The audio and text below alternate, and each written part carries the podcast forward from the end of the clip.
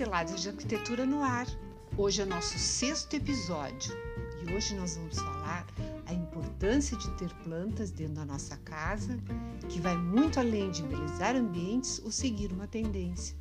Eu sou Mara Gazola, arquiteta urbanista, e hoje nós vamos ver quais as plantas que melhor se adaptam aos nossos espaços de vida.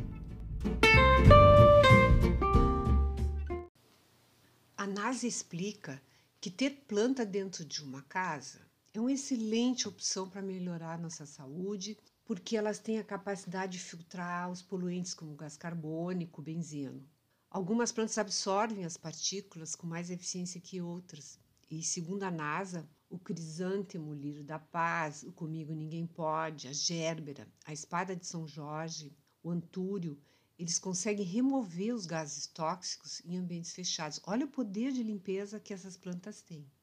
Além disso, elas aumentam o nível de umidade em ambientes internos e isso faz com que a poeira diminua, reduzindo até em 30% no resfriado comum. Além disso, elas removem o gás carbônico e eles, quando a gente convive num ambiente cercado de plantas, é muito bem-estar, porque cuidar das plantas reduz nossa ansiedade, nos dá mais otimismo. Existem plantas que ajudam, inclusive, numa boa noite de sono, como a margarida, as gérberas no quarto, elas liberam um oxigênio extra. Além disso, tem duas plantas aromáticas com cheiro delicioso que produzem óleos essenciais que são bem interessantes para usar no quarto. O alecrim, que além da culinária, ele ajuda a melhorar as funções cognitivas, como a memória a curto prazo, e também ajuda no sono. E a lavanda, a lavanda ela tem propriedades benéficas no relaxamento, na tranquilidade. Então é uma excelente opção para o quarto. Só que o quarto não pode ser muito frio e nem úmido, né? Elas têm as flores delicadas e aquele tom de roxo super delicado também dá um toque super romântico no ambiente. Levar as plantas para o banheiro, para o lavabo, é muito interessante porque eu acho que dá um toque de estilo, valoriza, ele enobrece o espaço. Eu sempre gostei muito de plantas no banheiro.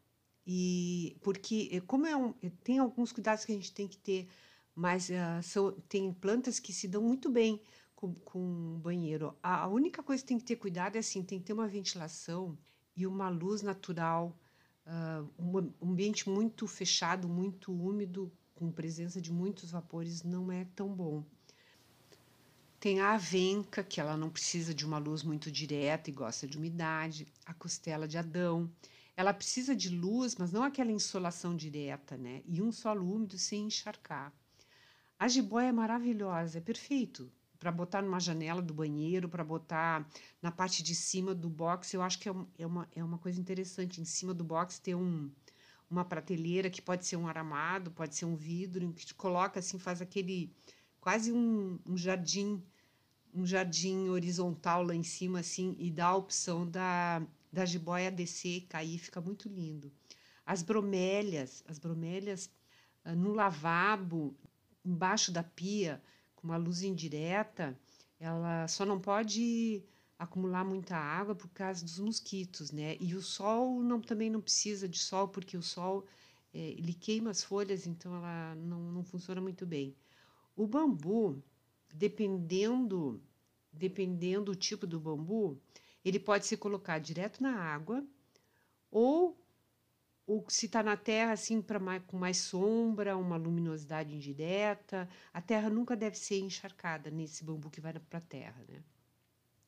Amaranta, que tem aquelas cores lindas, um solo úmido, um ambiente fresquinho, uma meia sombra, fica muito lindo também. E a era, que é um pendente, né? A gente só tem que cuidar que tem uma boa drenagem, ela não, não ela apodrece, umedece, se a umedece fica muito úmido a raiz, ela apodrece.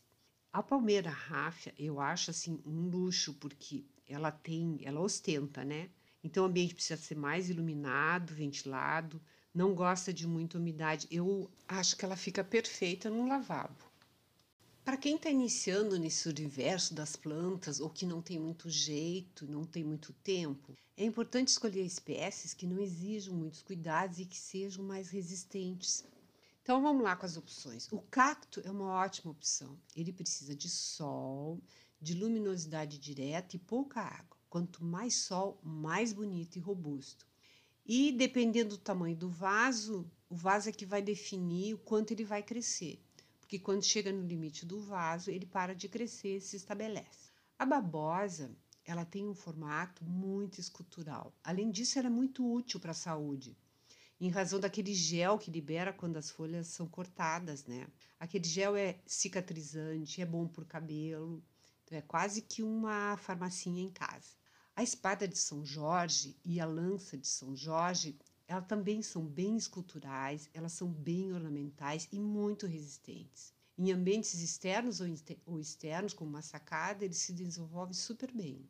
O bambu também, ah, dependendo da espécie, então aí é bom a gente pesquisar um pouco, ver o tipo de bambu para ver qual o melhor local que ele fica, né? A árvore da felicidade, acredita-se que ela traga harmonia e sorte. Quem não quer isso, né? É importante escorá-las, porque ela, ela tem assim, ela é um pouco frágil, então tem que ter aqueles tutores de madeira ou de bambu para ajudar a segurar ela direitinho, né? Porque ela cresce bastante.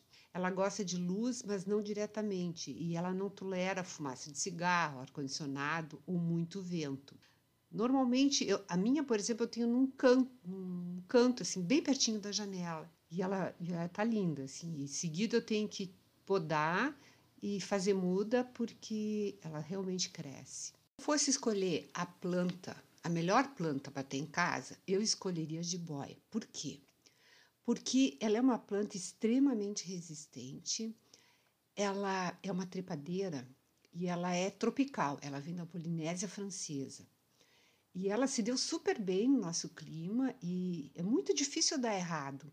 Ela tem umas manchinhas amarelas, ela é uma bela planta ornamental, mas tem que cuidar porque ela, ela é tóxica, ela tem que deixar tem que deixar longe de crianças e de animais.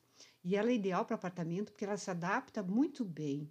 Ela só precisa de luz natural. Ela pode ir no banheiro, na cozinha, na sala, na varanda. Né? Então, é importante assim que no verão a gente regue um pouco mais e no inverno não precisa ser muito seguido. Uma outra vantagem da jiboia é que é muito fácil fazer muda. A gente corta uma, um galinho, coloca na água e em pouco tempo faz raiz. Uh, e aí a gente replanta e fica super. E na decoração, assim, a vantagem é que ela pode ser tanto colocada no alto e ela, ela cai, dando um efeito bem bonito, como a gente pode fazer o contrário, colocar ganchinhos que a gente possa ir de, direcionando a planta para contornar uma janela ou subir uh, numa estante. E um outro jeito também super é fazer fazer ela pendurada, né? Que aí ela, ela cai uma cascata linda, assim, é, é muito charmosinho. Eu acho ela, se eu fosse dar uma nota, eu de, das, das plantas mais fáceis e de decorar, eu acho que a jiboia eu ia dar nota 10. Uma planta que eu acho linda, e ela tem espécies maravilhosas, são as samambaias. Mas eu confesso que eu não me dei muito bem com elas dentro de casa. Elas largam muito aquelas folhinhas, eu tenho que estar toda hora podando, limpando, eu não sei, não me dei muito bem, mas assim, é uma opção maravilhosa para quem para quem sabe cuidar, então não entrou nessa lista, tá bem? Uma forma de valorizar ainda mais o espaço onde vão estar as plantas é cuidar para que elas estejam acondicionadas em lindos cachepôs. Então, assim, ó, como a gente não está podendo sair e frequentar lojas e procurar, eh, tem, e a gente está precisando também uh, fazer coisas manuais para descansar a cabeça, para desestressar, então eu vou ensinar três coisas que dá para fazer bem legal, assim. Um é fazer um, um hanger, aqui de, aqueles de barbante, para colocar as plantas pendentes, aquelas aéreas. É uma técnica tão simples, são nós de macramê, muito fáceis de fazer e está muito atual, assim, está se utilizando bastante. Tem muitos tutoriais na internet. Então é dá uma procuradinha lá, dá um play e mãos mãos à obra. Uma outra ideia que é assim bem simples e fica super charmoso é pegar sacos de papel craft e aquele pardo de mercadinho, dependendo do tamanho do vaso, né, fica o tamanho do saco. E por dentro botar um saco plástico ou preto ou colorido e ir dobrando delicadamente uh, como se fosse dobrar a barra da calça e dobrando até a altura necessária, fica charmoso, simples e, e muito descolado. Dá para fazer composições assim. Eu acho que o preto fica muito bonito no craft, né? Dá também para fazer com sacos de tecido duplo. Então, aí fica assim: se é uma pegada mais uh, provençal, dá para fazer os, os xadrezinhos, florais, bolinhas. Se for uma pegada mais industrial, um preto e branco. Por uma pegada mais rústica também dá para ter o sisal, uma juta, dá para criar bastante com o que a gente tem em casa. Eu já fiz cachepô com sacola velha, com perna de calça jeans. Eu já coloquei minhas plantinhas em balde de lixo preto, eu tirei as alças e com um pincel permanente tipo posca, eu fiz uma série de desenhos assim, é, é um é um hobby muito bom de fazer. Né? Importante assim é que o conjunto fique harmonioso, né? que as texturas, as cores e os formatos conversem entre si. E dá também para fazer coisas bem singelas, como assim, se vocês têm garrafas uh, interessantes, dá para colocar água e botar ou bambu, ou fa fazer mudas de jiboia, fazer diversas garrafas, diversas composições com vidros interessantes. É, é simples, mas assim um arranjo de mesa, um canto no canto do cafezinho, num aparador, fica um charme. Eu acho latas muito legal também. É, é bacana ter aqui um conjuntinho de latas de diferentes formatos, às vezes de um produto importado, elas são interessantes.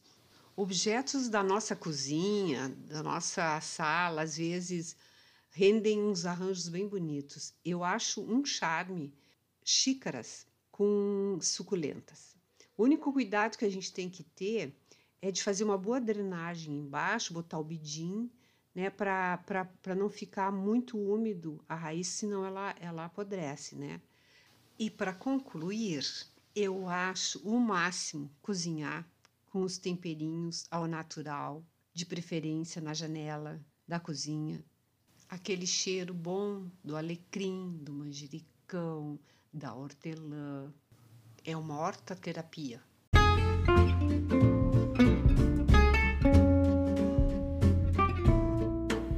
que as minhas dicas tenham ajudado. Eu não sou nenhuma especialista em plantas, tem a ver com a minha vivência como arquiteta e como uma aficionada por verdes. Uma das coisas que eu mais gosto ao acordar de manhã é ir olhar minhas plantinhas Sempre tem um brotinho novo, uma folhinha nova, através do cultivo das plantas, das flores, das hortaliças e até mesmo temperos, nós mantemos a natureza pertinho da gente. Obrigada por ter me acompanhado.